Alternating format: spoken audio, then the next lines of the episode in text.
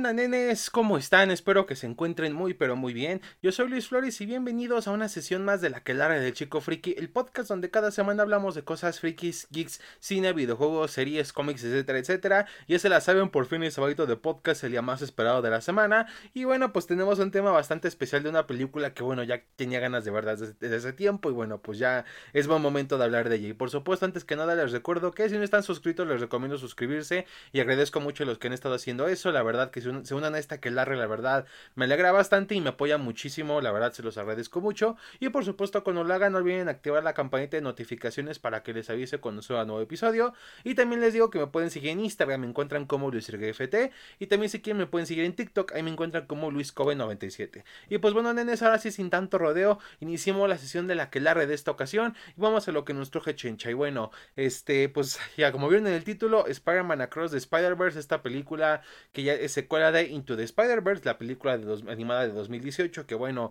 le fue muy bien en críticas, con el público, la taquilla le fue este, no estuvo nada mal, pero pues no fue lo excepcional en ese momento. Y la verdad, en cuanto este, pues se ganó varios premios, entre ellos el Oscar a Mejor Película, o sea, ha sido una película que poco a poco fue ganando mucho más renombre y bueno, pues obviamente tiene que tener secuela sí o sí, y en este caso llegamos con la Cross de Spider-Verse, que bueno, es la primera parte de este final, la segunda, pues bueno, es la Beyond de Spider-Verse, que la veremos ya hasta el siguiente año. Y bueno, esta película, pues este, la verdad, les voy a ser sincero, sí me sorprendió bastante, la verdad, de por sí la primera creo yo que es una gran cinta animada, una gran cinta de superhéroes, eh, supo aprovechar muy bien los recursos de, ser, de estar en formato animado y le rinde muy buen homenaje tanto a los cómics así como a lo que tiene que ver la mitología de Spider-Man. Y aquí creo yo que lo hicieron similar, pero a mucha mayor potencia, porque la verdad aquí se rifaron completamente lo que hicieron. Por supuesto, una vez les digo que esta reseña va a tener spoilers, así que por si de casualidad no la visto, lo cual yo dudo porque pues ya llevamos rato que salió la película y eso, pues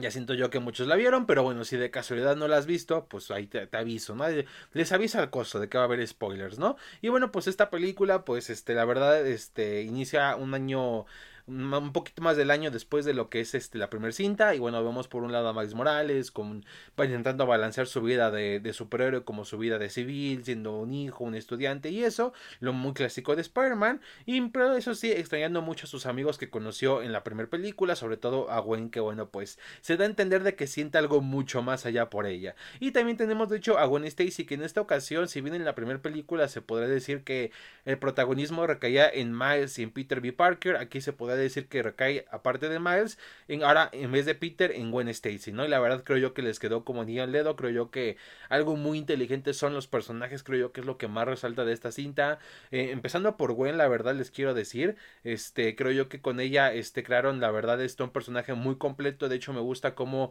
de por sí en la primera película caía muy bien, y aquí le exploran mucho más viendo su soledad, sus problemáticas, cómo sigue sintiendo culpa por la muerte de Peter, porque bueno, de cierta manera se hace como este como lagarto que este gigante porque quería ser especial igual que Gwen porque pues se dio cuenta que de su secreto y eso y bueno pues tiene que lidiar con que su padre que cree que ella fue la culpable de la muerte de Peter que al principio piensa que nada más es Spider-Woman pero en cierto punto pues bueno se da cuenta de que no es así, de que es más allá que de hecho es su hija Gwen y pues él decide arrestarla pero es cuando pues sucede un evento donde aparece un villano que no es de este universo y es cuando vemos llegar a la Spider-Woman Jessica Drew y al Spider-Man 2099 o Miguel Ojara Mike O'Hara y ahí es cuando los conoce y es decide acompañarlos para bueno pues buscar una nueva vida y así pues alejarse de todo lo malo que le ha estado trayendo durante varios años no y pues la verdad siento yo que me gusta mucho cómo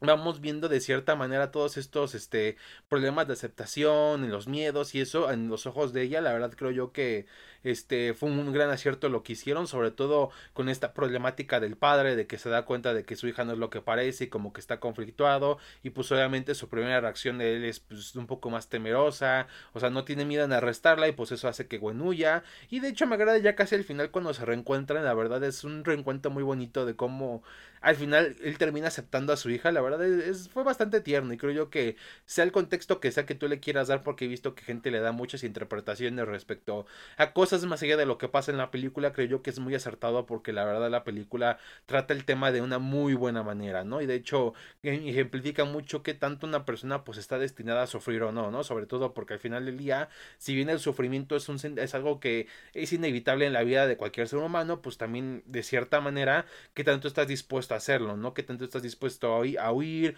o a sufrir por lo que, lo que te sucede en tu vida y en momentos tendrás que confrontarlo y, ver qué pasa, ¿no? En este caso, Gwen tuvo que confrontar a su padre y pues y pues intentar arreglar las cosas que por suerte se dio y la verdad me, encanta mucho cómo lo van manejando y ayuda mucho también la animación en esta cinta. Y bueno pues ya de la animación ya hablaremos este un ratito más no pero ahorita sigamos con los personajes y en este caso vamos a hablar de Miles Morales el protagonista de esta historia la verdad me gusta cómo siguen todavía la línea de este personaje de seguir tu destino de hacer tu historia de pues así de formar lo que tú vas a hacer con este que más o menos se había puesto en la primera película y aquí me gusta cómo lo siguen haciendo mucho más grande y sobre todo con algo, con un dilema mucho mayor que en este caso, bueno, tiene que ver con lo que se introduce de los eventos canónicos, que básicamente pues son cosas que tienen que pasar sí o sí, ¿no? Y bueno, entre el desmadre de que descubren a Despot, que parece ser una, un villano con una, como una amenaza mucho mayor a lo que se esperaban, al descubrir las verdaderas intenciones de Gwen, este, de que, de por qué estaba en su universo, de la sociedad arácnida, y que saber que, pues de cierta manera, él no estaba destinado a ser Spider-Man, pues, y este, y todavía que aparte quiere salvar a su papá, este, de su casi casi inevitable muerte, cosa que 2099 él se lo quiere impedir porque pues él, su papá está destinado a morir, en ese caso pues no, si no rompería todo lo que es ese mismo universo, así como ha pasado en varios, y la verdad me agrada como aún así quiere seguir, quiere estar en contra de lo que va a suceder, y creo yo que es una perspectiva bastante interesante, sobre todo teniendo en cuenta de que técnicamente los sucesos canónicos son inamovibles, son cosas que como pues no se pueden remover o no se pueden cambiar, porque si no alterarías muchas cosas, y aquí de hecho me agrada cómo este, pueden este,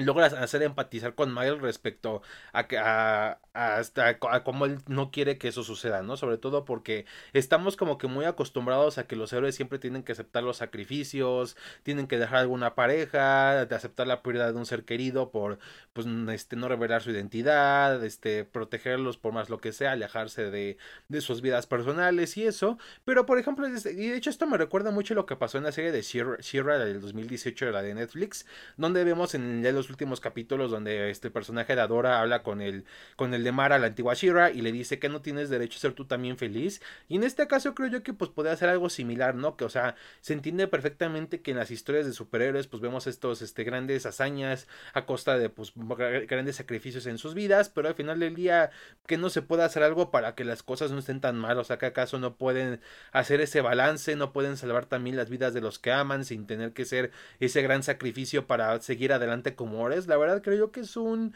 es un dilema bastante interesante, de hecho sí da para, para platicar mucho de lo que es el arquetipo de superhéroe. Y de hecho me agrada cómo, alguien, cómo plantean en Miles como en esta historia de que la persona que no estaba destinada a ser Spider-Man prácticamente pues está retando a todo lo establecido, no solamente el hecho de que no era su destino, sino inclusive a retar a lo que supuestamente ahora es su destino, ¿no? De que, o sea, primero le dices que no puedes, no, no debía ser Spider-Man y de repente ahora dices que pues lo que sufrió cada Spider-Man tiene que sufrirlo él, o sea, entonces este es como se entiende la inconformidad y obviamente pues los deseos de salvar a su padre, ¿no? Y sobre todo también con esto de que lucha por decirle si sí o no a su familia, que la verdad también me agrada mucho ese aspecto porque siempre vemos como en estos héroes juveniles como el clásico de que cada rato les tienen que ocultar a sus padres lo que están haciendo como su vida de superhéroe y aquí de hecho me agrada cómo si meten el tema de querer este hablar de eso, ¿no? En este caso de que Miles quiera contar la verdad para pues de cierta manera este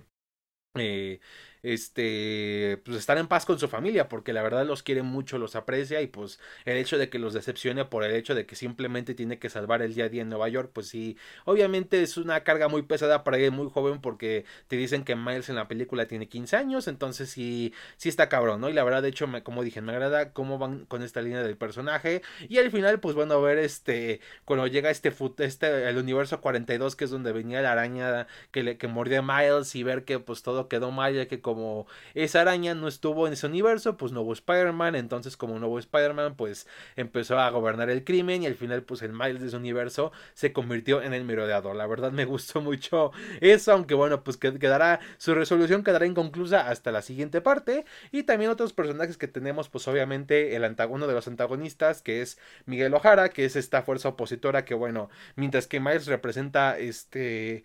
desafiar ese status quo, desafiar lo que ya se tiene predicho, Miguel Ojara pues por experiencia propia, que en ese caso fue porque quiso tener una familia, porque siempre estaba solo, descubrió que el Miguel Ojara de ese universo pues ya había muerto, entonces dijo, ah, pues voy a voy a meterme ahí, ¿no? El problema es que pues obviamente por meterse en un universo donde no era, pues obviamente interfirió con el canon de ese universo, por lo que terminó siendo destruido y obviamente esa familia que había formado pues también desapareció, ¿no? Entonces ahí se da cuenta de que no puede andar por ahí haciendo el desmadre en el multiverso, entonces pues ahí es como crea la sociedad arácnida donde bueno buscan mantener todo todo bajo control y sobre todo después de lo que pasó en la primera película. Y la verdad también me agrada mucho cómo utilizan este personaje, digo, de por sí 2099 es de mis Spider-Man favoritos, y no es que mi favorito. Y de hecho me agrada mucho que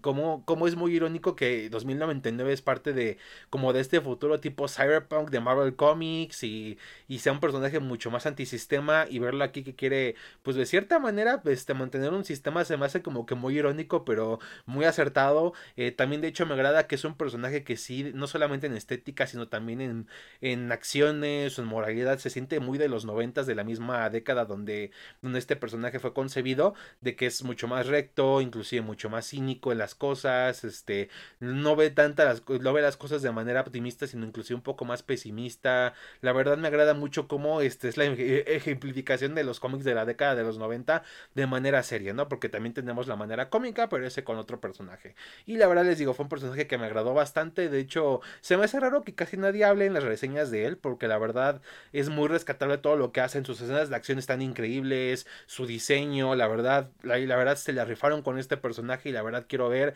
cuál será su destino en la siguiente cinta, si hará que cambie de opinión o si todavía se mantendrá firme por un buen rato respecto a sus decisiones.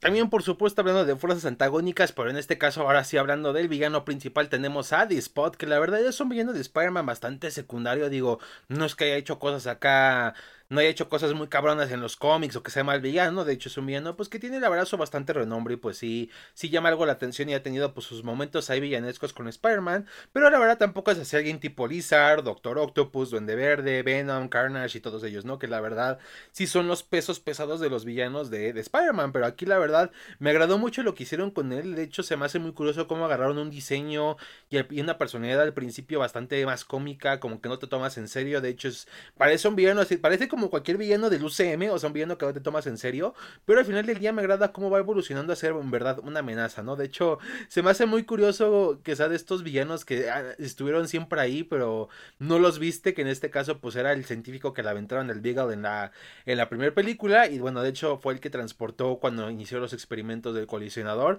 transportó a la, araña del universo 42 que le dio sus poderes a Miles, estuvo ahí cuando este Miles se robó la computadora y eso, y cuando terminaron con el colisionador, pues la explosión le afectó a él y es como lo convirtió en Dispod, ¿no? Que intenta ser un villano, intenta vengarse de Miles, pero después se da cuenta de lo que es capaz, se da cuenta que con sus propias manchas no solamente puede este, transportarse a diferentes partes de su universo, sino también en otros universos, ¿no? Y es lo que va a desencadenar prácticamente un apocalipsis multiversal porque se quiere vengar de Miles Morales, porque le destruyó su vida y eso. Y si bien puede sonar como un villano cliché, la verdad me agrada cómo se va convirtiendo poco a poco en amenaza y de hecho su presencia se, se mantiene muy fuerte ya poco más. De hecho, si empieza a causar temor ya cuando se empieza a transformar, cuando empieza a obtener más poder. Si ves de lo que es capaz y que la verdad, pues sí, entre que está el 2099 queriendo evitar este, que, que, Miles quiera evitar su evento canónico y luego aparte este güey para destruir el mundo de Miles, pues sí, la verdad está, está cabrón todo para la siguiente entrega, ¿no?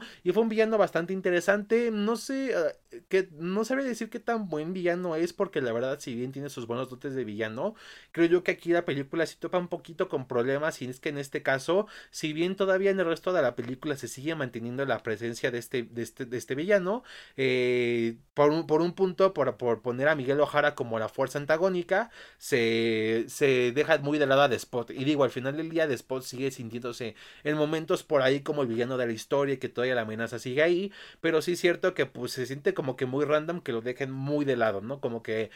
eh, como que corta y, y aguántate ahí de Spot y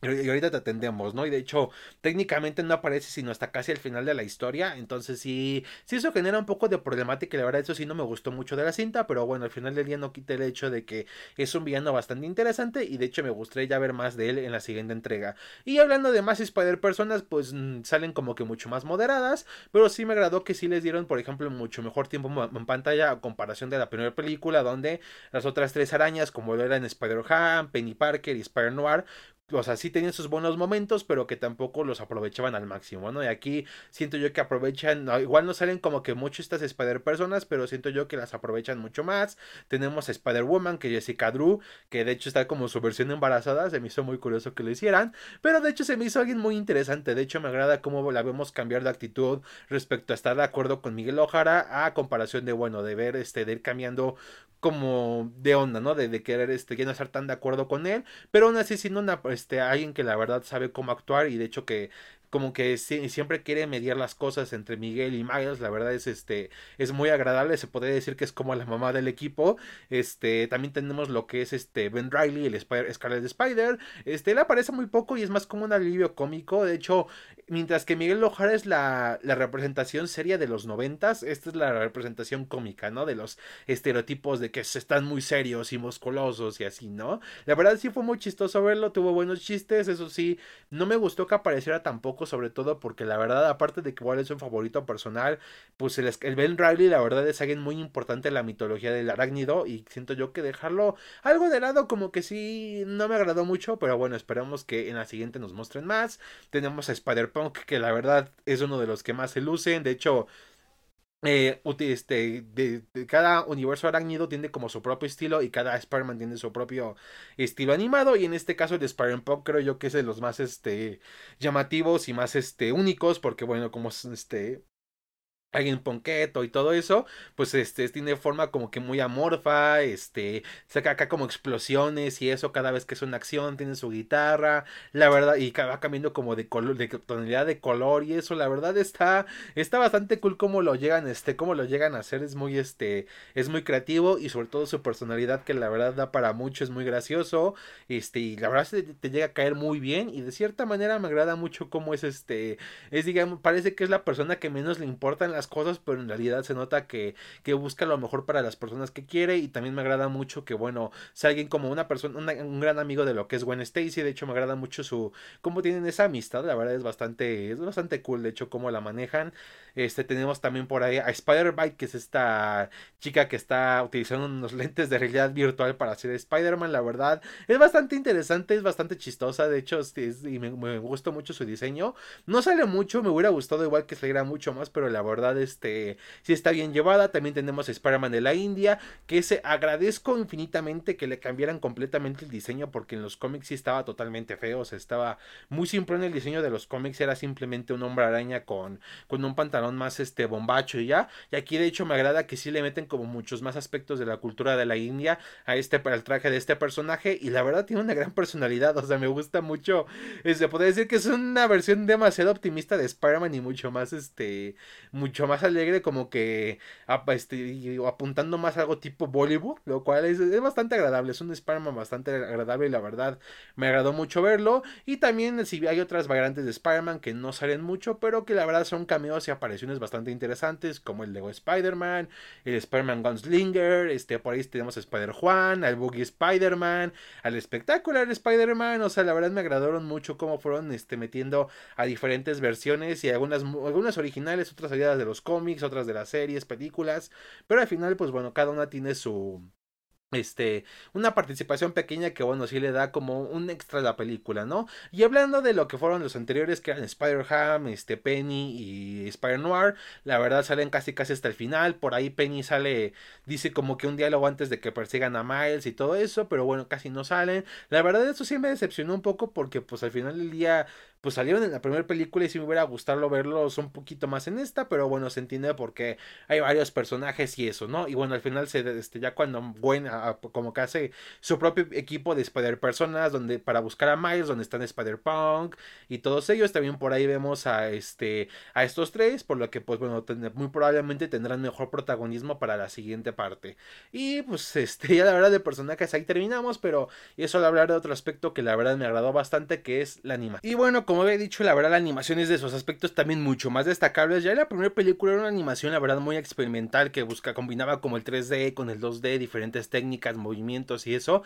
y lo hacía muy única. Pero aquí la verdad se pasaron de la raya desde no solamente la técnica, sino también en el lenguaje cinematográfico. La verdad tiene un lenguaje bastante genial. Me gustan los movimientos de cámara cuando son escenas de acción o cuando son escenas de diálogo, no importa lo que sea. Hacen grandes movimientos, grandes encuadres. El uso de color, la verdad, es genial. Sobre todo, por ejemplo, vemos el Gwen Stacy, que son colores rosados, eh, entre neón y colores pastel. El de Miles, que es como mucho más urbano. Pues como dije, Spider-Punk, anda cambiando como de color y son colores mucho más estruendosos. Spider-India también tiene su propia paleta de colores, su propio diseño. O sea, cada, cada Spider-Man y cada mundo tiene su propio, su propio diseño animado. Y la verdad, eso lo hace bastante único y bastante dinámico cuando ves la película. La verdad, te mantiene igual de por sí entre la historia, los personajes y lo que sucede. La verdad, te mantiene entretenido pero lo que tiene que ver este apartado visual, la verdad, este es muy bien aprovechado. Y de hecho creo yo que esta película ejemplifica perfectamente la animación como un formato, porque sí, la animación no es un género, es un formato.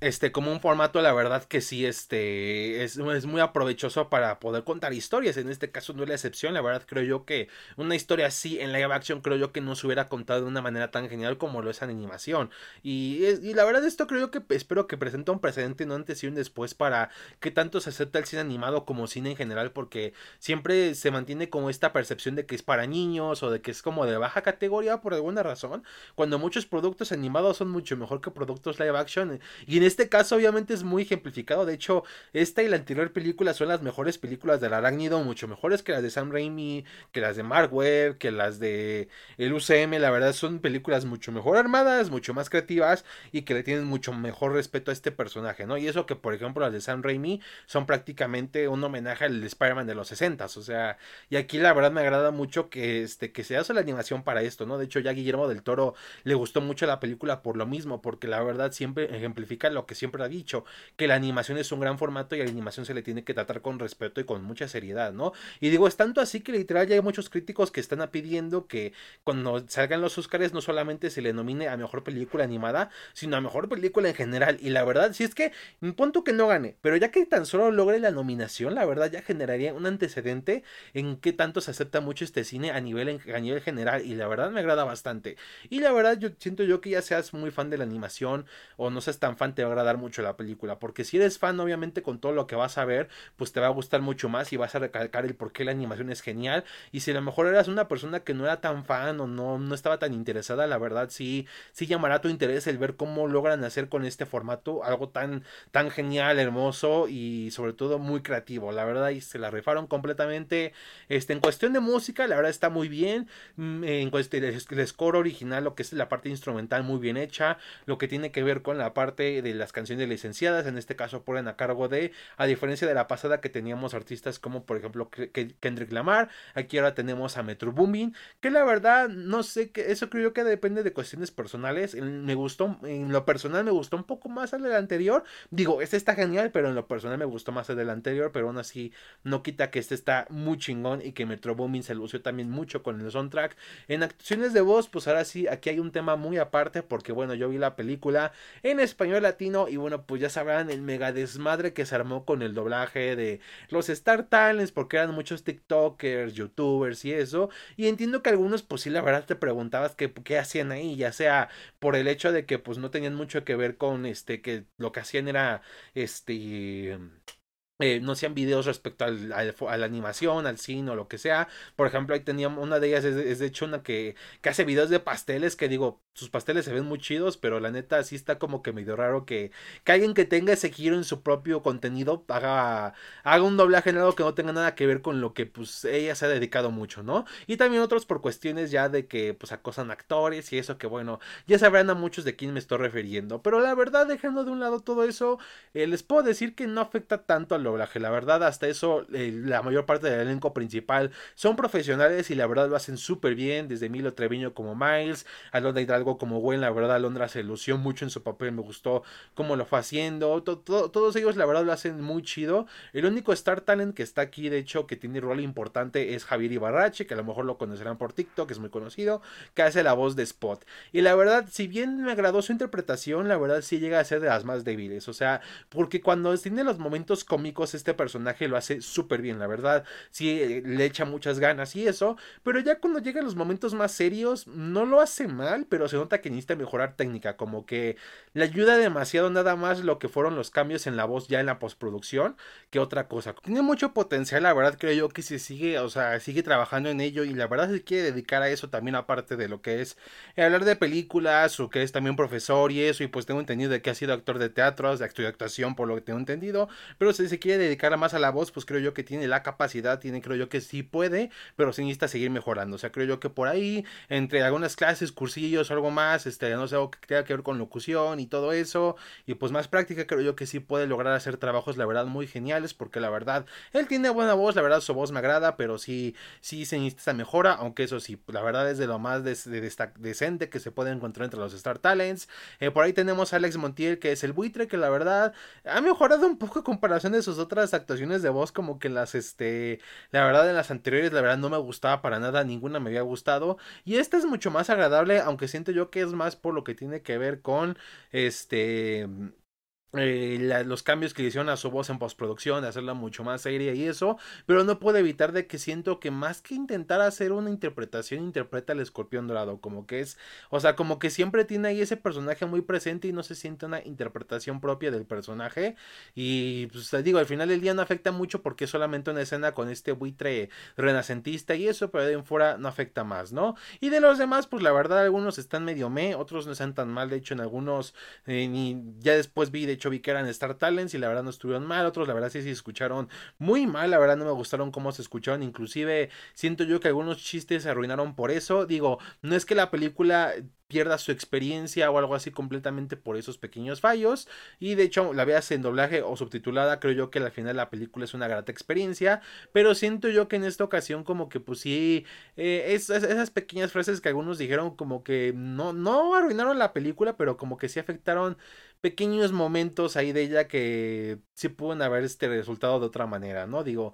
al final del día, pues eso pasó. No sé si vuelvan a repetir la verdad esta cosa para Beyond the Spider-Verse, la verdad, si bien pues al final del día, como dicen, no hay mala publicidad como tal y pues al final del día a la película hasta el momento le está yendo muy bien en taquilla, pues sí es cierto que bueno, pues en estos aspectos como que sí generó mucha controversia y la verdad pues no solamente con el público sino inclusive entre actores de doblaje, gente de, de que es parte de la industria y pues sí la verdad no estuvieron como que muy contentos, que siento yo que más que nada que fueran todos estos este influencers creo yo que fue mucho mayor por el hecho de que eran demasiados, que digo, al final del día pues solamente dicen como una o dos líneas, pero sí cierto de que, pues obviamente entre que son demasiados y pues obviamente otros aspectos de la industria del doblaje que pues son, son algo complicados y eso pues la verdad entiendo la molestia de muchas personas y bueno, todavía que algunos hayan dicho de que no cobraron nada por ello, cuando siempre ellos mismos dicen si hacen doblaje no importa que sean dos líneas, cobra por ello porque es tu trabajo, pues bueno,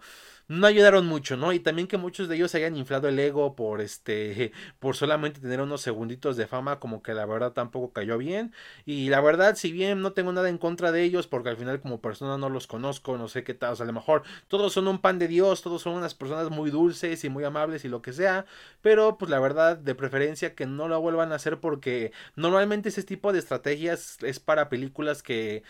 como tal no tienen, este, no sienten que vayan a ser un éxito, ya sea en cierta región o en nivel general, ¿no? A lo mejor, por ejemplo, pasó con muchas películas donde piensan que a lo mejor a nivel mundial pues no van a ser este muy exitosas y eso, pero a lo mejor en ciertas regiones si utilizan a ciertas celebridades o, o personas este que están en, en medio ya sea este, medios tradicionales o medios digitales, pues bueno, lo, este, les ayuda a dar como ese impulso a, a que sea la película conocida, a que tenga, a que sea, a que la gente la vea y eso, pero siento yo que en este caso estuvo de más, digo, entiendo la intención porque en la versión original muchos de estos hombres araña, pues la verdad son este, igual son gente muy famosa de Estados Unidos y también pues es como el easter egg y eso, pero por ejemplo, de por sí, de, sea, sea quien haya doblado el Spider-Man Metro, pues al final se iba a perder el chiste de escuchar a Metro Booming como un hombre araña.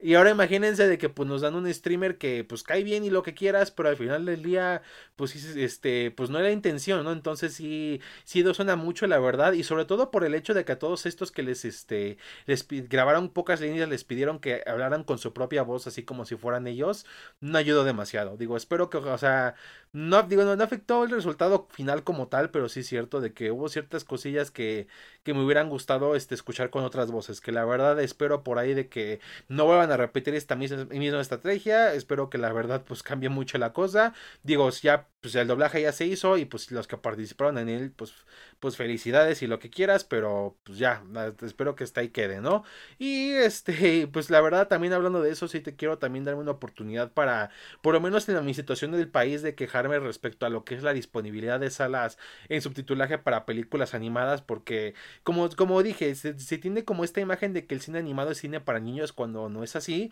y la verdad pues es cierto de que no solamente se nota en muchas partes de los premios y eso, sino también en las mismas cadenas de cine. En este caso que casi no encuentras versiones de películas subtituladas. Digo, entiendo perfectamente porque una buena porcentaje del cine animado pues va dirigido a niños, pero eso no significa que todo, ¿no? De hecho, por ahí películas de anime y eso se han traído subtitulaje, pero no entiendo por qué películas este que no este no son, por ejemplo, de, de que vienen por parte de Japón u otro país que están compitiendo por festivales y eso, no entiendo por qué películas como esta no no llegan a tener como ese esa este tengan disponibilidad de salas subtituladas y de hecho estuve investigando y sí la había, pero son horarios, muchas veces son en cines que son un poco más caros eh, por la zona en la que están, en horarios aparte muy limitados, inclusive por lo menos mi caso en el cine donde yo fui, la única opción era verla en sala VIP, porque en salas tradicionales solamente había disponibilidad al español y bueno, pues una sala VIP o una sala acá pues de mayor gama, pues obviamente te cuesta mucho más caro todo, desde la comida hasta el boleto en sí y bueno, pues la verdad obviamente pues este no es no todo el mundo se puede, o sea, a lo mejor hay gente que se puede pagar el gusto del cine, pero solamente se puede pagar hasta la sala tradicional y no a sala, pues, este, ya, ya de mayor, este, de mayor, este, mayor costo. Y la verdad, pues sí, me agradaría que le dieran como mucho más apertura a salas subtituladas, eh, por lo menos en parte animada. Digo, no a todas las películas, digo, entiendo perfectamente porque no todas las películas animadas, este, son eh, para para gente mayor o para gente, o un público más reducido. Y sí que hay una buena cantidad que son películas para niños, ¿no? Y digo, se entiende en ese aspecto de que pues se opte más por poner pura sala, sala con doblaje, pero pues sí, si alguien quiere también tener la opción de verla subtitulada, porque sobre todo teniendo en cuenta de que tenía un gran cast en inglés como Oscar Isaac, Haley Steinfeld, Daniel Kaluuya, este, la verdad, cast de gran calibre en la parte inglesa, pues sí, sí se entiende que dejando de un lado la polémica de los Star Talents, sí se entiende que también mucha gente ya querido verla en su idioma original por ese aspecto. Digo, yo no me arrepiento de haberla visto en con doblaje, la verdad, fue hasta fuera de esa experiencia de esas voces, la verdad, el resto fue una grata experiencia, hicieron muy bien su trabajo y muy respetable, pero sí es cierto de que sí me hubiera gustado también tener esa posibilidad de verla, pues en ese idioma original, más que nada por fines de crítica, ¿no? Que en este caso, pues es a lo que estoy hablando, pero bueno, eso ya es como otra queja aparte, la verdad, este, sí quería externarla aquí, y espero que no haya sonado tan quejón o tan, tan mal vibroso o algo así, pero bueno, eso es más que nada una mera opinión y digo, Espero también no haber ofendido a nadie con eso. Digo, al final, pues quise hacerlo lo más respetuoso posible. Y pues ya, para terminar esto, solo quiero decir que el final de la película, la verdad, No fue totalmente de mi agrado, digo, sé que obviamente esta es la segunda parte de esta trilogía y que pues obviamente veremos la conclusión en la siguiente parte y digo, sé que pues obviamente entre las grandes referencias a cómics y eso que hay de manera visual que, que son de hecho muy agradables, como por ejemplo, está hay partes donde mencionan ciertos términos y de hecho te ponen un asterisco y en la parte inferior de la pantalla te ponen lo que significa como cuando lees un cómic y te ponen este el, asterisco en un diálogo y pues ahí abajo hasta abajo del panel te explican, ah, pues está hablando de esto o recuerda tal evento de tal este número y así. Esto, o sea, fueron detalles muy buenos y inclusive pues bueno, en el final que termine con un continuará así como cuando acabas de leer un cómic y pues termina en cliffhanger y todo, o sea, pues o sea, en ese aspecto, como homenaje está muy padre. Y pues bueno, sobre todo viendo de que pues Miles sigue atrapado en el universo 42 con su otro yo que es el merodeador. Gwen con otras Spider personas yendo a buscar a Peter, digo a Miles Morales. Y bueno, Miguel Ojara pues por ahí este este esperando este buscando igual a Miles para detener este este, que evite de que, pues él mismo evite que su, la muerte de su padre y pues la, la amenaza de Spot y eso, pues bueno, dejan mucho a, a, la emoción y la verdad sí estoy emocionado por lo que vaya a pasar, pero sí es cierto que al final sí se siente muy abierto, la verdad, o sea, como que sentí que terminaron muy abruptamente la película, digo, me hubiera gustado como unos 5 minutos más, o sea, sé que eso es algo muy común en secuelas, cosas como El Imperio contraataca, o inclusive como las primeras dos películas del Señor de los Anillos que, pues, al ser, ya que pues, es una historia muy continua, pues los finales de las dos primeras pelis son pues abiertos de que la primera película, la de Comunidad del Anillo, termina con este pues la muerte de Gandalf y de Boromir, de que se separan el grupo, la comunidad, eh, Sam y Frodo van a destruir el anillo, mientras Aragorn y Legolas y Gimli van a buscar a, a Mary Pippin y todo eso, o sea, pero al final del día se siente como que sí se está acabando la película, o sea, sientes como lo que se trató en esta primera parte está terminando, que sí tiene sus cosillas que van a continuar en la siguiente parte, pero bueno, sientes que por lo menos todo terminó de cierta manera bien atado. Y aquí como que no, aquí se sintió medio abrupto el final. Digo, no creo que sea mal final per se, no es mal final como tal y si pues cumple su función de, para como secuela de esperar a la, a la parte final, pero sí es cierto que este, si me, te quedas con una sensación de que, what, ya terminó, o sea, ya aquí acabó la película, pero pues bueno, así son las cosas. Y, y pues bueno, ya hasta aquí lo dejo, nenes, porque la verdad, pues entre el calor y eso, y que pues también ahorita hace ratito se me apagó la cámara con este, por el calor y eso, pues ya, este, vamos a dejarlo hasta aquí por el momento. Espero que les haya gustado mucho y cuéntenme qué les pareció esta película, les gustó más que la primera, les gustó más la, este, o les gustó mejor la anterior, este, cómo fue su experiencia, tuvieron, les gustó el doblaje y dejando de un lado, este, tanto los profesionales como los Star Talent y eso que les parecieron, la alcanzó a ver en su idioma original y eso, déjenme en los comentarios, la verdad sería interesante escuchar estas opiniones variadas y bueno, pues este, este, ver qué onda, ¿no? Y, recuerden que para la siguiente ocasión nos veremos para hablar de la película de Flash, que bueno, se estrena la semana en la que subiré esto y muy probablemente ya la habré visto para ese momento, pero, pero pues bueno, nos esperaremos como una semanita para, para hablar de ella, ¿no? Por obvias razones, así que pues hasta aquí lo dejamos, nenes, así que pues cerramos, este, si les gustó denle like y compártanlo por supuesto, así que cerramos la sesión de la que de esta ocasión y nos vemos hasta la próxima.